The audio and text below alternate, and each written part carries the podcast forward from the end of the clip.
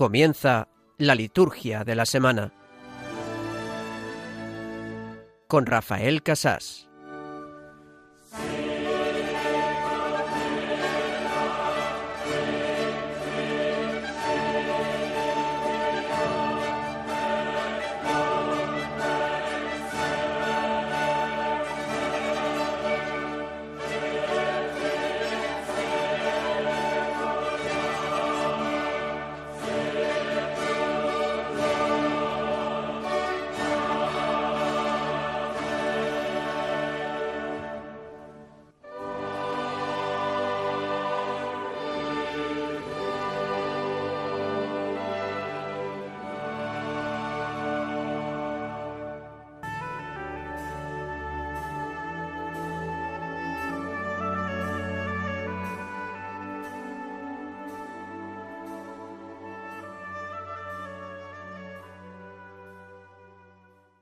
Dios de misericordia infinita, que reanimas con el retorno anual de las fiestas de Pascua la fe del pueblo a ti consagrado. Acrecienta en nosotros los dones de tu gracia, para que todos comprendan mejor qué bautismo nos ha purificado, qué espíritu nos ha hecho renacer y qué sangre nos ha redimido. Por nuestro Señor Jesucristo, tu Hijo, que vive y reina contigo la unidad del Espíritu Santo y es Dios por los siglos de los siglos. Amén.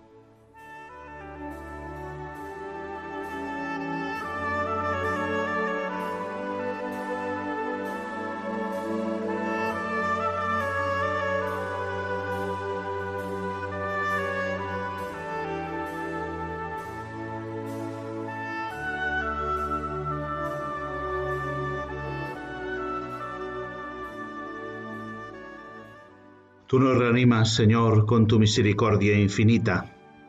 A nosotros, tu pueblo, el pueblo a ti consagrado, y vas acrecentándonos también con la alegría de la Pascua que estamos celebrando para ir creciendo en gracia.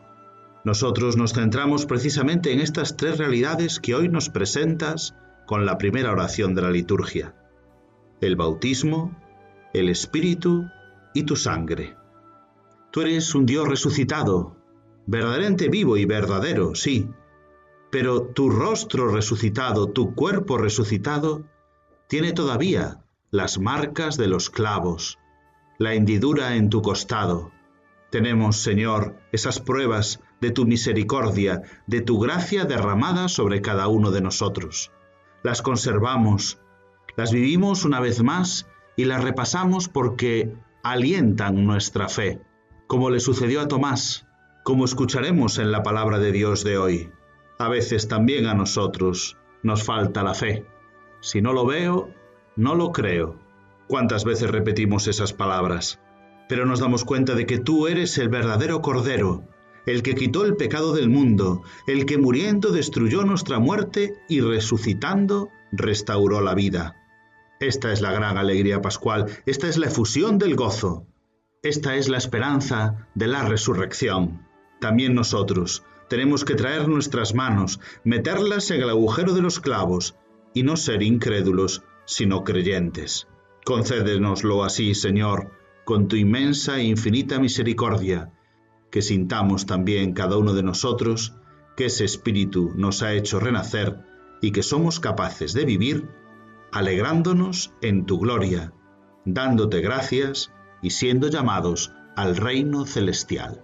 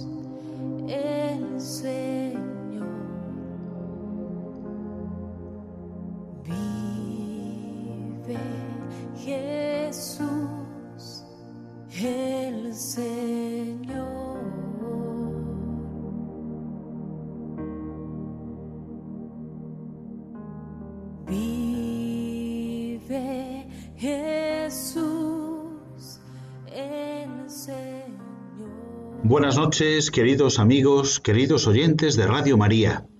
Les habla Rafael Casás Salgado, diácono de la Archidiócesis de Santiago de Compostela, emitiendo desde la ciudad de La Coruña en nombre de la Delegación de Liturgia de nuestra diócesis compostelana. Les hablo en esta noche de sábado, que ya es domingo para la Iglesia, por lo tanto, liturgia del domingo segundo de Pascua, también llamado Domingo de la Misericordia. Lo hago en continuidad con los demás compañeros que dirigen la liturgia de la semana los otros sábados como nos reunimos habitualmente aquí en Radio María.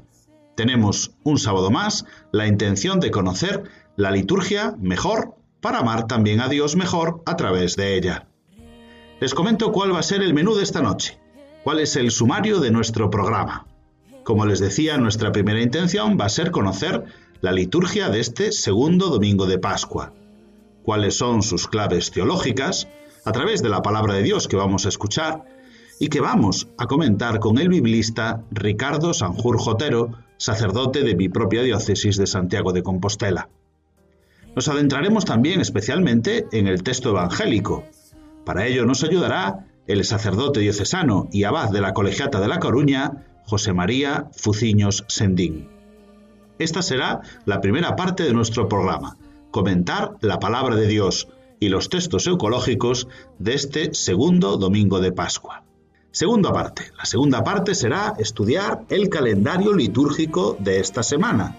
Hacer un comentario sobre la categoría litúrgica que tienen los días, estos días feriales de la segunda semana de Pascua. Básicamente son eso, ferias de la segunda semana de Pascua, pero también algunos días cuentan con festividades especiales señalaremos las solemnidades y las fiestas de las diversas diócesis españolas y también de algunas congregaciones religiosas. Esa será la segunda parte de nuestro programa, repasar el calendario litúrgico de esta semana. Y en tercer lugar, nos adentraremos, como hacemos siempre, con el tema de formación litúrgica de este año. Estamos leyendo, estamos comentando, estamos repasando, estamos recordando la Sacrosantum Concilium, un documento del Concilio Vaticano II sobre liturgia. Lo haremos también con la ayuda del sacerdote José María Fuciños Sendín.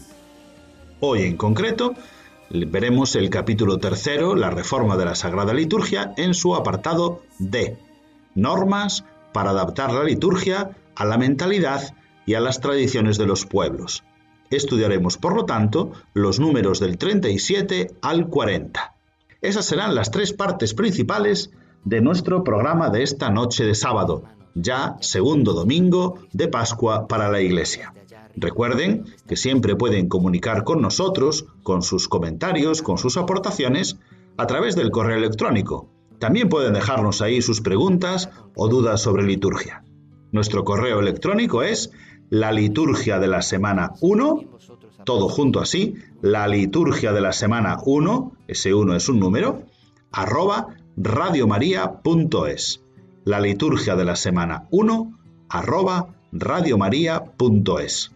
También en las redes sociales nos encuentran en Facebook, somos Radio María España, en Twitter, arroba Radio María Spain, y también pueden dejar sus comentarios en estas redes sociales con el hashtag Liturgia Semana.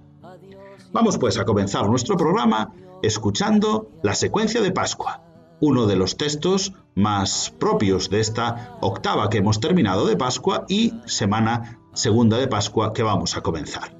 Lo escuchamos en la versión de José Manuel Montesinos, secuencia de Pascua.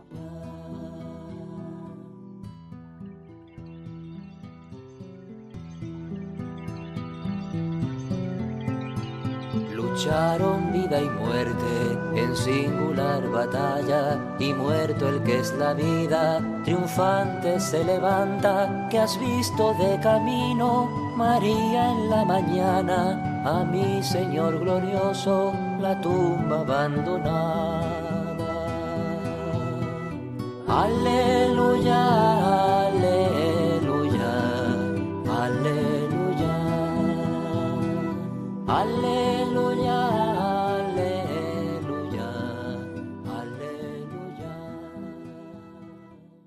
Y para comentar la palabra de Dios de este segundo domingo de Pascua, vamos a conectar una vez más con don Ricardo Sanjurjo Otero, sacerdote de la diócesis de Santiago de Compostela, de mi propia diócesis, que normalmente lo encontramos en la ciudad eterna, en Roma, en el Vaticano, ampliando estudios. Él está ampliando estudios de Biblia, pero ha venido unos días a visitar a la familia y a todos los compañeros y lo tenemos en su casa, ¿verdad, don Ricardo? Buenas noches.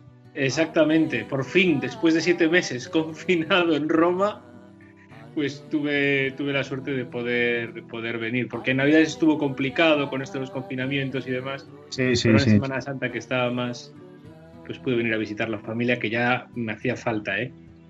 Sí, el, el, el cariño familiar y también poder contemplar un poquito las rías gallegas. y no solo las rías, sino los productos que nacen de las rías gallegas. Muy bien, pues la palabra de Dios con alegría de este domingo segundo de Pascua, de este domingo de la octava, alegría que el Señor resucitó y poder compartirlo también con la familia y con las comunidades con las que habitualmente compartimos nuestra fe.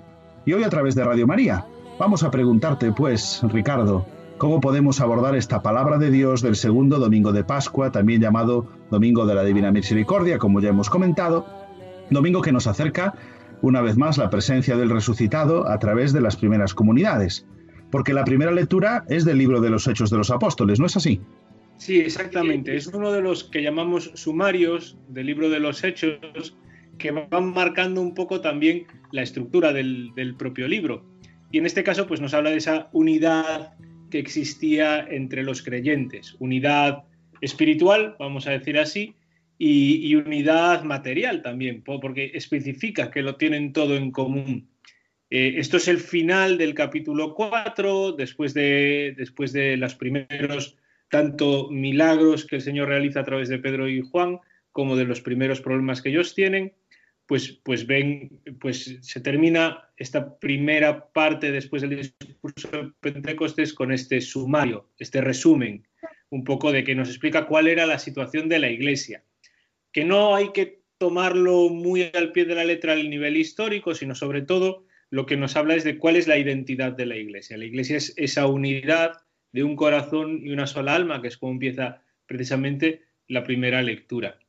Y por eso, como esa unidad, pues es también eh, signo de atracción. Muchas veces nosotros eh, vivimos nuestra fe un poco a modo francotirador, y, ahora con todas estas restricciones, que tenemos que estar muy separados los unos de los otros físicamente, pues también tendemos a alejarnos un poco afectivamente y, espiritualmente, pues esa unidad de, corazón, de alma, de tenerlo todo en común en la mayor, en la medida de lo posible, aunque pues eh, al nivel material no sea tan fácil, pues es parte de la identidad de la Iglesia. Al fin y al cabo, cuando rezamos el credo, al menos cuando rezamos el credo largo, eh, eh, pues decimos que la Iglesia es una, santa, católica y apostólica, pero es una.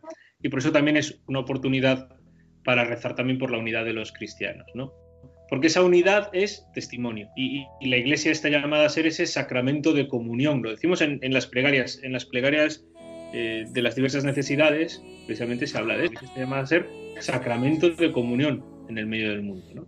Bueno, pues eso es un poco esa identidad de la Iglesia que Lucas va delineando a medida que escribe estos resúmenes, estos sumarios, que son eh, menos, digamos, reporte histórico y más eh, elaboración teológica también de, de lo que él entiende que es y que debe de ser la Iglesia. Muy bien, pues nos dice, por lo tanto, leeremos este domingo que lo poseían todo en común, que compartían sus bienes y que vivían esa unidad de la que nos habla Ricardo. Y pasamos al Salmo entonces, el Salmo 117. El versículo que vamos a leer es, Dad gracias al Señor porque es bueno, porque es eterna su misericordia.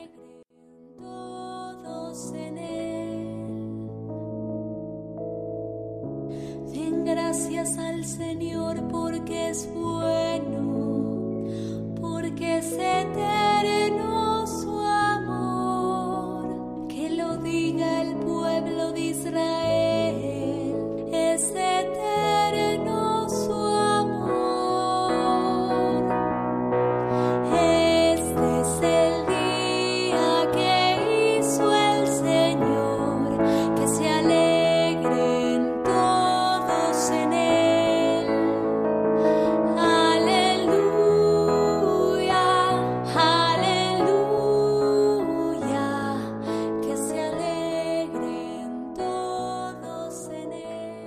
leeremos unos trocitos de este Salmo 117. ¿De qué nos habla este salmo?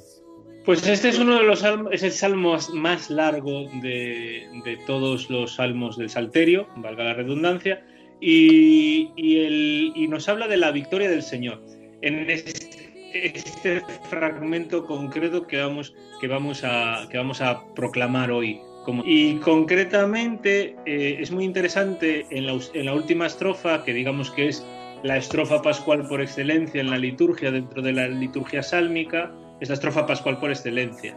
Porque esta frase de la piedra que desecharon los arquitectos es ahora la piedra, la piedra angular, es el Señor quien lo ha hecho, ha sido un milagro patente, fue uno de los primeros textos bíblicos que de hecho los, los apóstoles utilizaron, los apóstoles y los discípulos, los primeros misioneros cristianos, utilizaron para interpretar la resurrección y para anunciarla. La encontramos en el Evangelio de Mateo, eh, por ejemplo, al final de, la parábola de los viñadores homicidas y creo que también en, en, Marcos, que sería la versión, digamos, entre comillas, original de la parábola. En los discursos de Pedro, varias veces durante el libro de los Hechos se menciona este versículo, ¿no? La piedra que desecharon los arquitectos es ahora la piedra angular. Y de hecho, es el salmo que se proclamó solemnemente después de la lectura de la epístola en, en la vigilia pascual. Este es el día que anunció el Señor, sea nuestra alegría y nuestro gozo. Muy bien, la misericordia del Señor es eterna, Él es la piedra angular.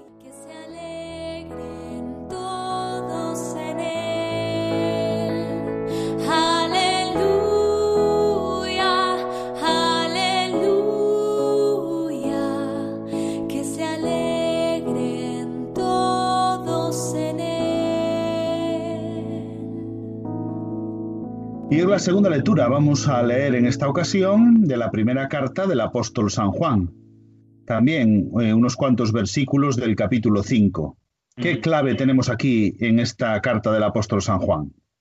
Para entender, para entender la primera carta del apóstol San Juan en general, el concepto, el concepto central es el amor.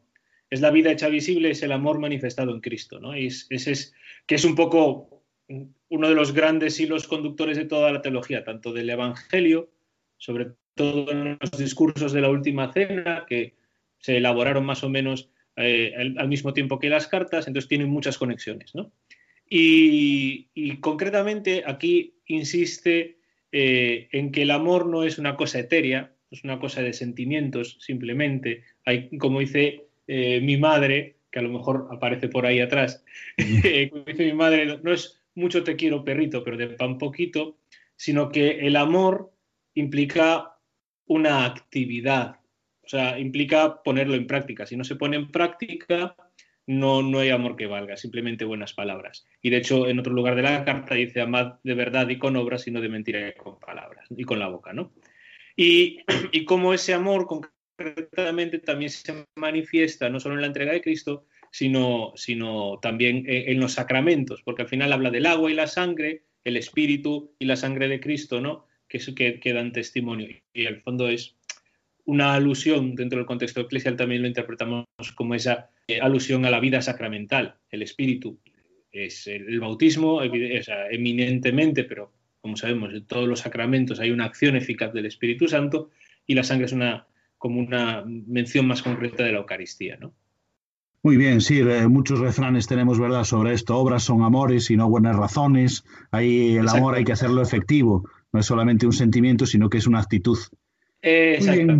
Pues nos enseña efectivamente el apóstol San Juan esta lección tan importante sobre el amor, que Dios mismo es amor y que nos invita a amarnos unos a otros. Muchas gracias, Ricardo. Una vez más, eh, agradecemos mucho tu ayuda los biblistas siempre nos ayudáis a entender la palabra de Dios desde estas perspectivas culturales y tan importantes para nosotros. Pues que tengas buena noche y buen regreso a tus estudios en Roma. Volveremos a llamarte cuando estés allí dentro de un mes, que vuelve a tocarme a mí realizar este programa. Nos volveremos a ver. Pues muy feliz Pascua, Rafa, y feliz Pascua también a todos los oyentes. Muchas gracias. Despedimos a Ricardo Sanjurjo Otero sacerdote de la Diócesis de Santiago de Compostela y especialista en Biblia, y nos disponemos a escuchar el aleluya que nos conduce hacia el Evangelio.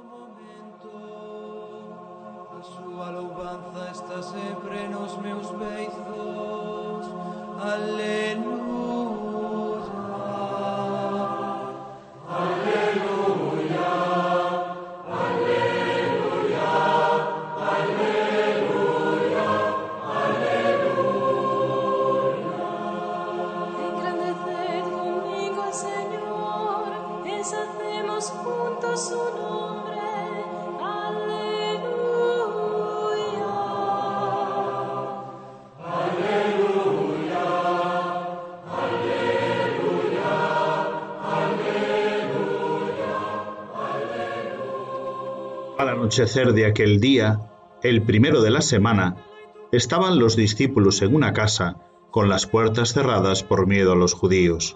Y en esto entró Jesús, se puso en medio y les dijo, Paz a vosotros. Y diciendo esto les enseñó las manos y el costado. Y los discípulos se llenaron de alegría al ver al Señor. Jesús repitió, Paz a vosotros, como el Padre me ha enviado, así también os envío yo. Y dicho esto, sopló sobre ellos y les dijo, Recibid el Espíritu Santo. A quienes les perdonéis los pecados les quedan perdonados. A quienes se los retengáis les quedan retenidos. Tomás, uno de los doce, llamado el mellizo, no estaba con ellos cuando vino Jesús. Y los otros discípulos le decían, Hemos visto al Señor. Pero él les contestó, Si no veo en sus manos la señal de los clavos, si no meto el dedo en el agujero de los clavos y no meto la mano en su costado, no lo creo. A los ocho días estaban otra vez dentro los discípulos y Tomás con ellos. Llegó Jesús, estando cerradas las puertas. Se puso en medio y dijo, Paz a vosotros. Luego dijo a Tomás, Trae tu dedo, aquí tienes mis manos. Trae tu mano y métela en mi costado, y no seas incrédulo, sino creyente. Contestó Tomás, Señor mío y Dios mío.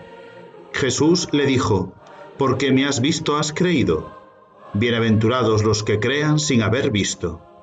Muchos otros signos que no están escritos en este libro hizo Jesús a la vista de los discípulos. Estos han sido escritos para que creáis que Jesús es el Mesías, el Hijo de Dios, y para que creyendo tengáis vida en su nombre.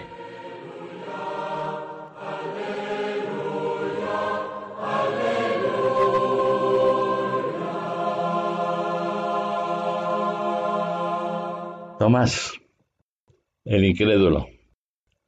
Tomás, que pasará la historia como prototipo del racionalismo. Tenía que ver para creer. Él no hace caso al comentario de los compañeros. Hemos visto a Jesús resucitado. Él quiere ver, él quiere comprobar, él quiere pal- palpar y entonces creerá.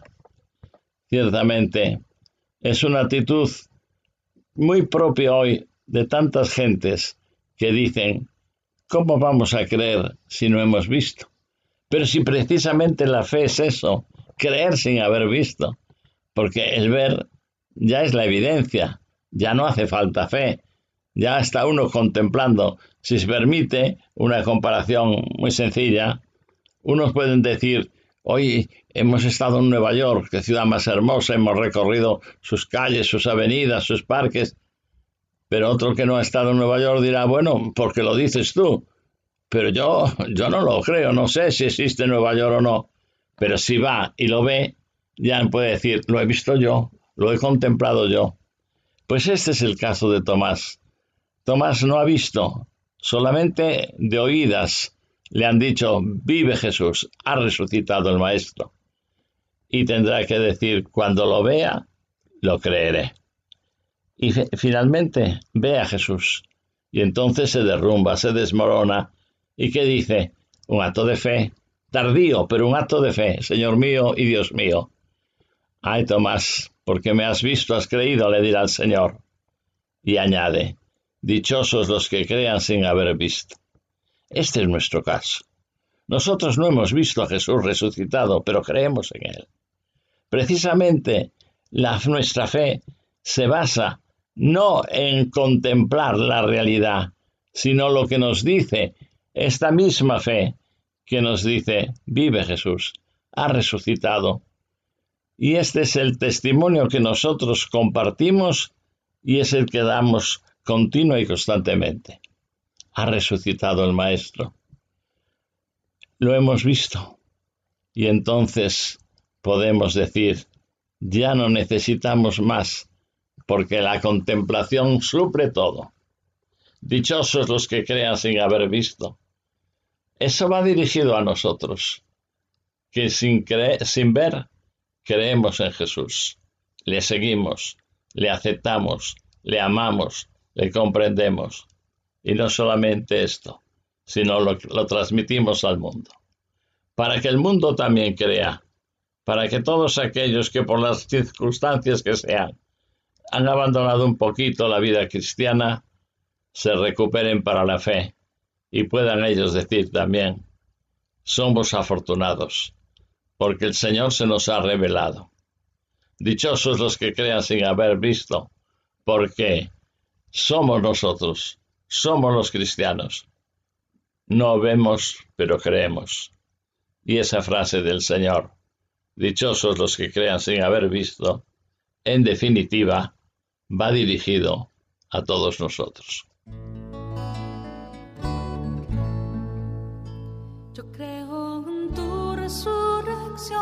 Porque puedo amar, puedo reír, puedo abrazar mi mayor enemigo y mirar en ti.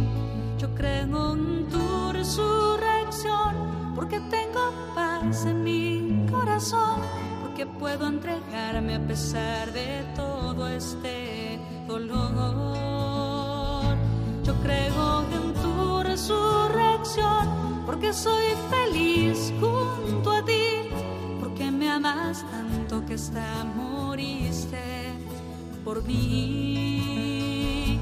Yo creo en tu resurrección, porque puedo amar, porque tengo tanto, tanto, tanto para entregar. Yo creo que tú, Señor, vivirás en mí. Yo creo que tú, Señor, vencerás en mí. Yo creo que tú, Señor, morarás en mí. Para siempre, para siempre, Señor. Yo creo en tu resurrección, porque ni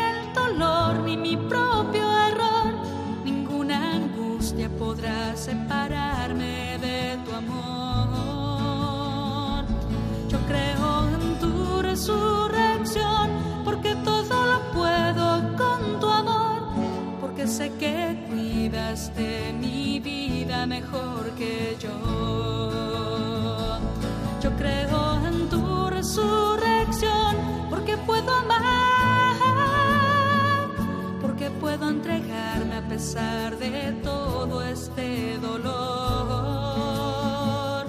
Yo creo en tu resurrección, porque puedo amar,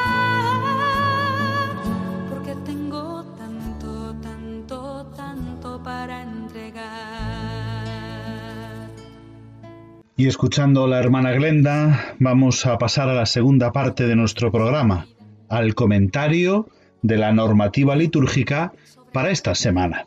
En primer lugar, unas palabras sobre el domingo. Este domingo, en el que ya estamos, al atardecer del sábado, ya estamos en el domingo de la octava de Pascua, también llamado Domingo de la Divina Misericordia o Domingo Segundo de Pascua, es el domingo en el que antiguamente los neófitos se desvestían de la túnica blanca, por eso se llama la Dominica in albis en tiempos antiguos. Se les había impuesto la noche de Pascua esa vestidura blanca en el bautismo y ahora se desprendían de ella en el domingo de la octava de Pascua. El bautismo, que se celebró en la vigilia pascual, nos traía con la fuerza del Espíritu a el renacimiento, como dice la oración colecta también a la sangre que nos ha redimido, bautismo, espíritu y sangre, que hacen referencia obviamente a los tres sacramentos de la iniciación cristiana. Características de este domingo. En primer lugar, forma parte de la octava de Pascua. Es decir, es una eh, repetición, una renovación, un memorial nuevamente del propio domingo de Pascua. Todos estos días de esta octava de Pascua, de esta semana, desde el domingo de resurrección hasta el domingo, hemos celebrado exactamente igual que si fuese el propio domingo de resurrección. Por lo tanto, este domingo también puede eh, leerse la secuencia. En el prefacio se dice en este día, tiene propios en la plegaria eucarística usemos la que usemos. Se añade también aleluya, aleluya al podéis ir en paz. Hay una similitud con el propio domingo de Pascua. De manera que aquí, en el día de hoy, en el domingo hoy, termina la octava, Ocho días después, Jesús se manifiesta una vez más de manera gloriosa, se aparece a sus discípulos, les trae la paz, tenemos la duda de Tomás, como ya hemos comentado en el Evangelio, tenemos también la presencia de aquellos que por su falta de fe se habían alejado de la comunidad y esta, este reconocimiento de Tomás les trae la fuerza, les trae la alegría de poder ser restaurados. De manera que con este domingo cerramos el segundo nivel de la Pascua. Recordamos, que hay como cinco niveles de Pascua. El primero es el propio domingo de Pascua. Primer nivel, gran fiesta pascual. El segundo es la octava de Pascua. Estos ocho días de la octava de Pascua representan una renovación, una repetición de la propia Pascua. Tercer nivel, durante los 50 días de Pascua tendremos también unas solemnidades especiales que repiten una vez más la propia fiesta de Pascua que son la Ascensión y Pentecostés.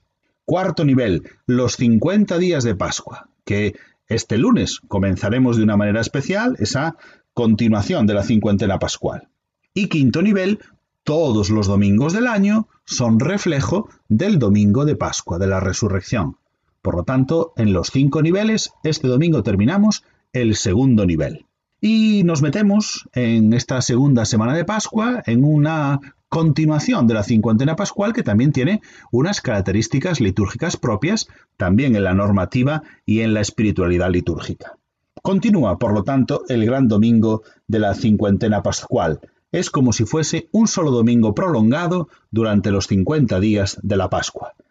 ¿Qué vamos a tener en la palabra de Dios durante toda esta continuación de la cincuentena pascual? Pues una característica muy señalada es que durante todos los días de la cincuentena pascual como lectura diaria, como lectura ferial, no tenemos una lectura del Antiguo Testamento, sino siempre de los hechos de los apóstoles. Y también los domingos tendremos la primera lectura tomada de los hechos de los apóstoles. Por lo tanto, en la misa se suprimen las lecturas del Antiguo Testamento. Esto también hay que tenerlo presente, por cierto, si celebramos durante el tiempo de Pascua una misa exequial, por ejemplo, se toma también la lectura de las que propone el leccionario del Nuevo Testamento, no del Antiguo Testamento. O si celebramos un matrimonio, también téngase presente que hay que escoger las lecturas del Nuevo Testamento.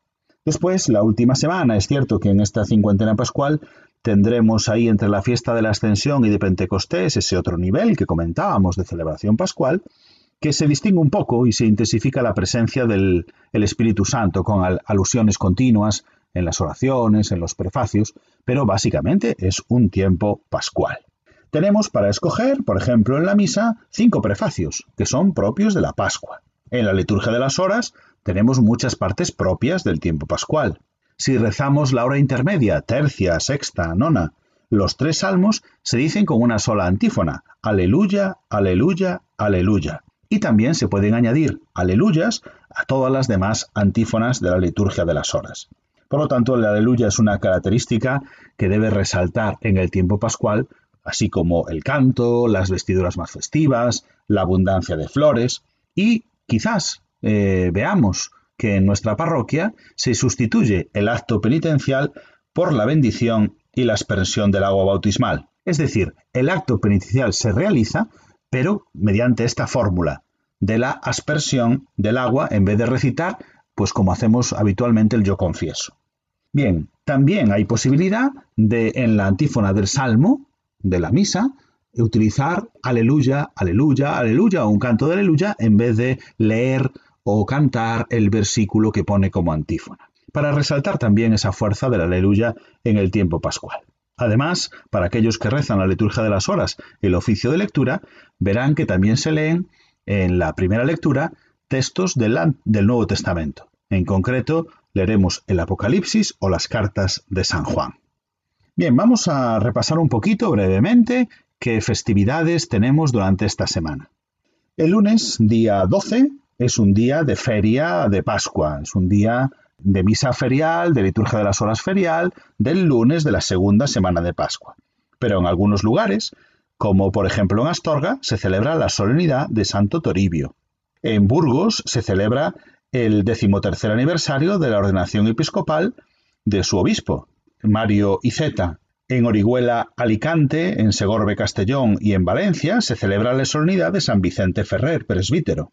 Y en Oviedo se recuerda el aniversario de la muerte del que fuese su obispo, don Francisco Javier Lauzurica. Martes día 13, pues es también, como decimos, un día ferial de la segunda semana de Pascua. Pero en Pamplona, por ejemplo, se celebra la fiesta de dedicación de su iglesia catedral. En toda la diócesis es fiesta, en la iglesia catedral, como eh, es bien conocido, se celebra a modo de solemnidad. El miércoles, bueno, también para la mayoría de los lugares de España, un día de feria de la segunda semana de Pascua.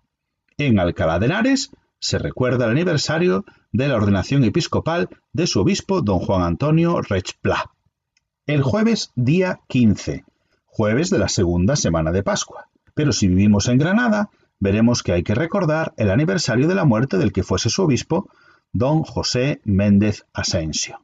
Y si vivimos en Arigual Alicante, se celebra la fiesta de la Santa Faz de nuestro Señor Jesucristo. En la propia ciudad de Alicante es fiesta. El viernes, viernes día 16, es un día de feria de la segunda semana de Pascua y no tenemos así ninguna solemnidad ni festividad eh, a lo largo de las diócesis españolas. Finalmente, el sábado día 17 tenemos una solemnidad en la ciudad de Plasencia, Nuestra Señora del Puerto, y en la ciudad de Cáceres, la solemnidad de Nuestra Señora de la Montaña. Sábado día 17, en los demás lugares, feria de la segunda semana de Pascua. Ese es el recorrido por la normativa litúrgica de esta semana. Así vamos a acercarnos ahora, pues, a la tercera parte de nuestro programa, con el canto mariano por excelencia de la Pascua, el Regina Celli.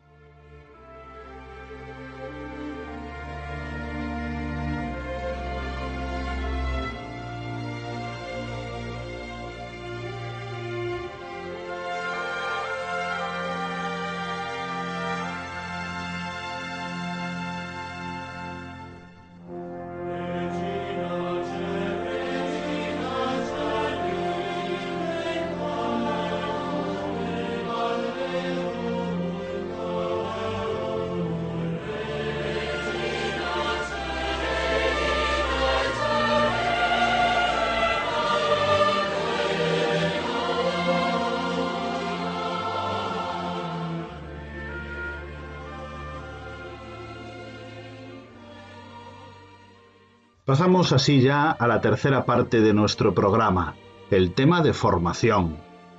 Cada sábado vamos repasando algunos números de la Sacrosantum Concilium, es decir, la constitución que en el Concilio Vaticano II se ocupó de la liturgia, de la reforma de la liturgia, de la revisión de la liturgia también.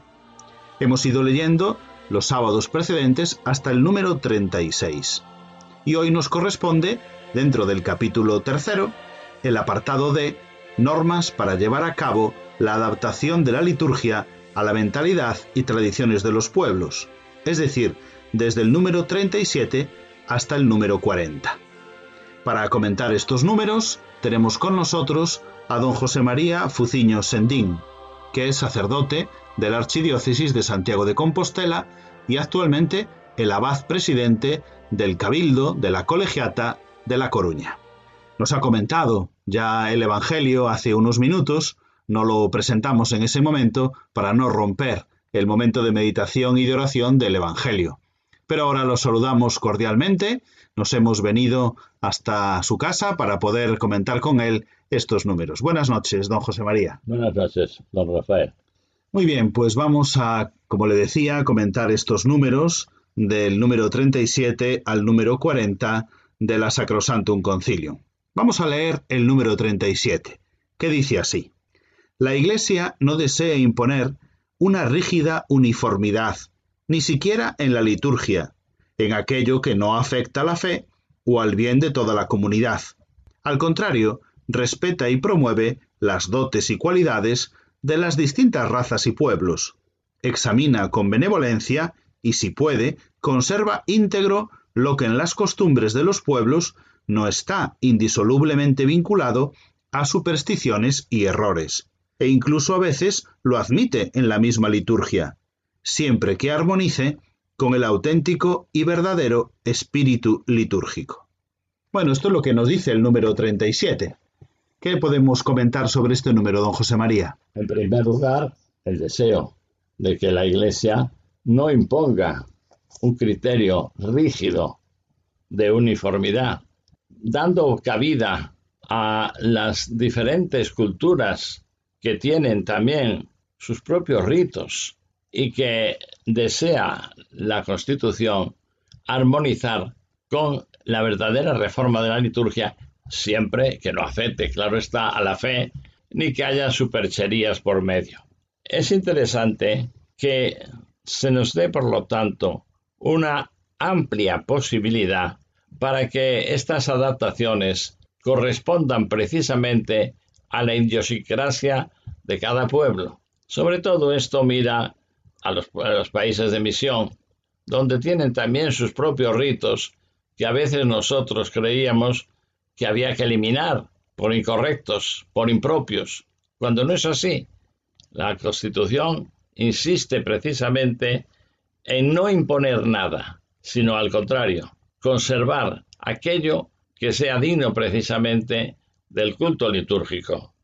Es decir, pensamos, por ejemplo, en pueblos de África o en pueblos de Asia, pero también en nuestros pueblos, porque también hay una religiosidad popular que también puede exacto. entrar en el espíritu propio, por ejemplo, de nuestra Galicia. ¿no? Exacto, exacto, sí, señor. Y la, la, Constitución Apostólica dice que se pueda conservar aquello que no desdiga, que, que no entre en conflicto con la recta fe y la recta comprensión de Cristo, que es el centro de toda la liturgia.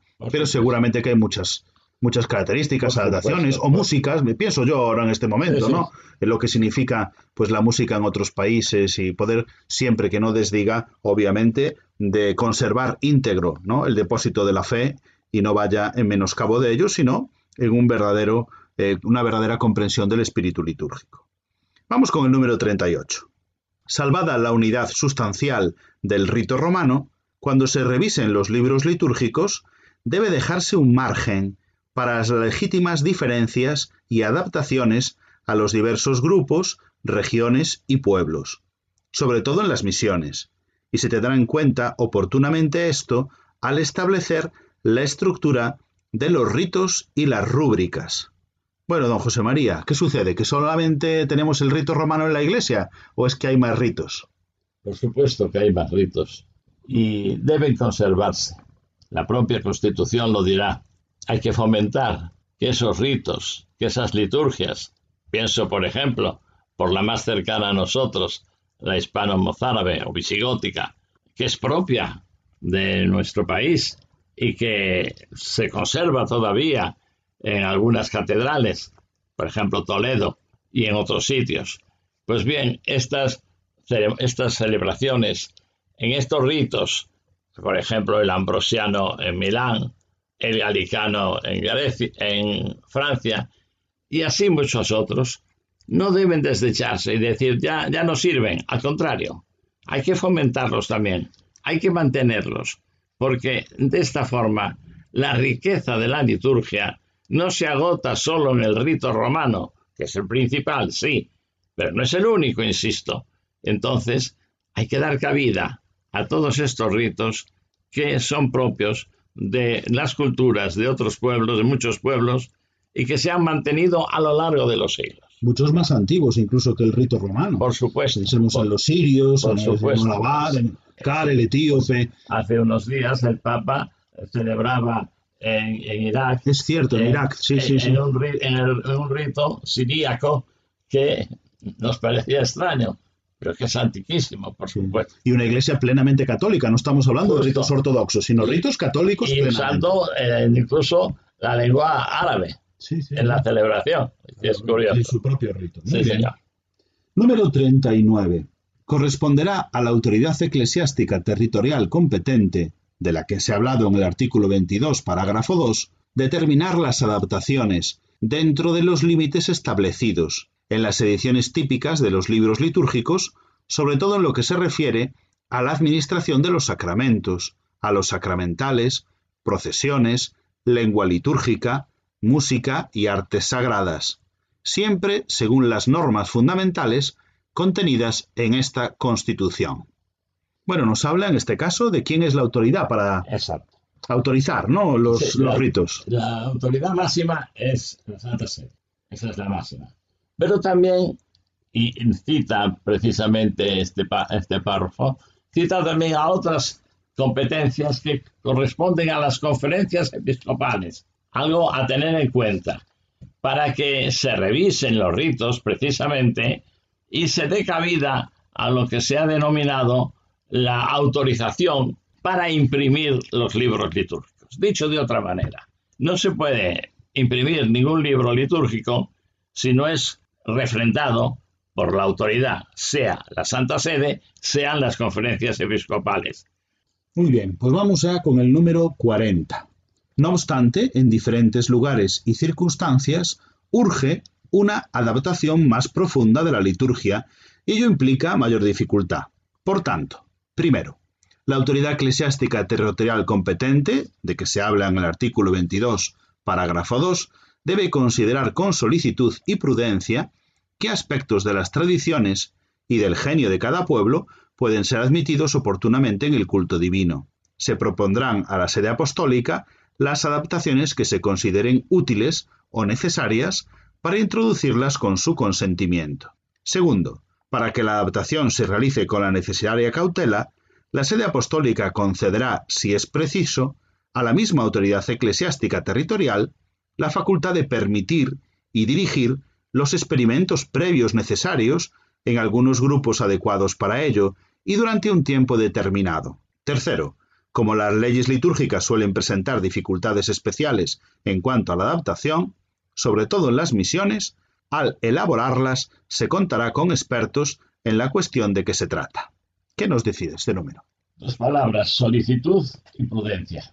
Es la normativa que debe regir precisamente todas estas adaptaciones.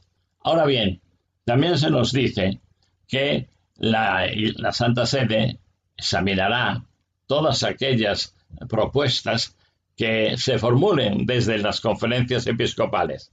Y hay un punto muy interesante que yo quisiera resaltar. Hacer experimentos.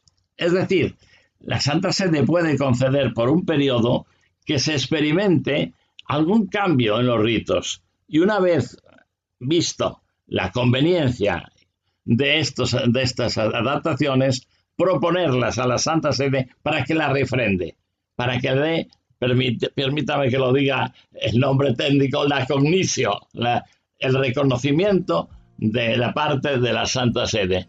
Y esto realmente es muy importante y muy deseable. O sea, que se puede eh, tener el permiso para Hacer- experimentarlo durante un Exacto. tiempo Y luego se verá. se dice, mira, ha salido bien, O no. ¿eh? O- vamos o- a, hacer que, lo reconozca la Santa Sede. Así es, así es.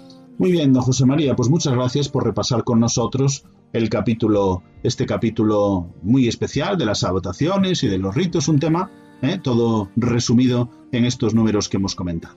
Muy buenas noches, don José María. Buenas noches, don Rafael. Muchas gracias por acompañarnos un domingo más, este domingo ya para la iglesia, sábado, este sábado noche, domingo para la iglesia, domingo segundo de Pascua.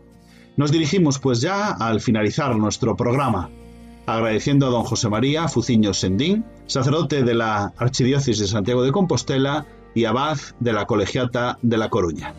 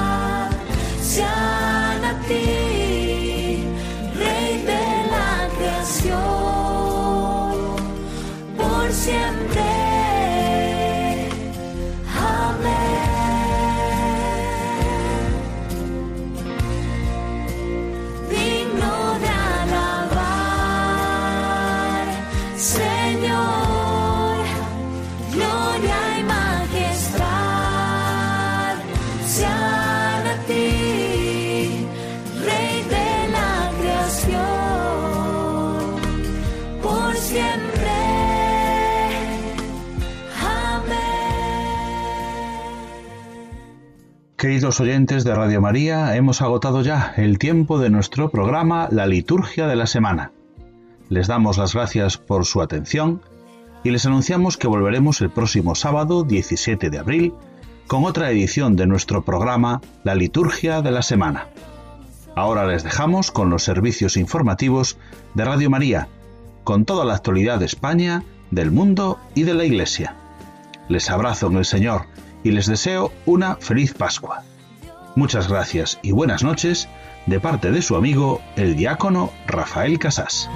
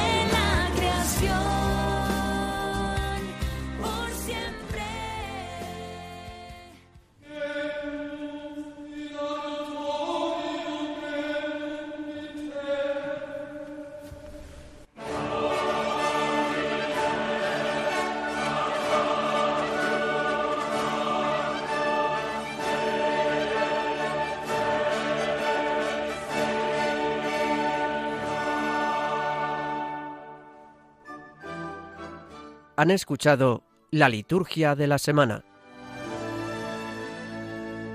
con Rafael Casás.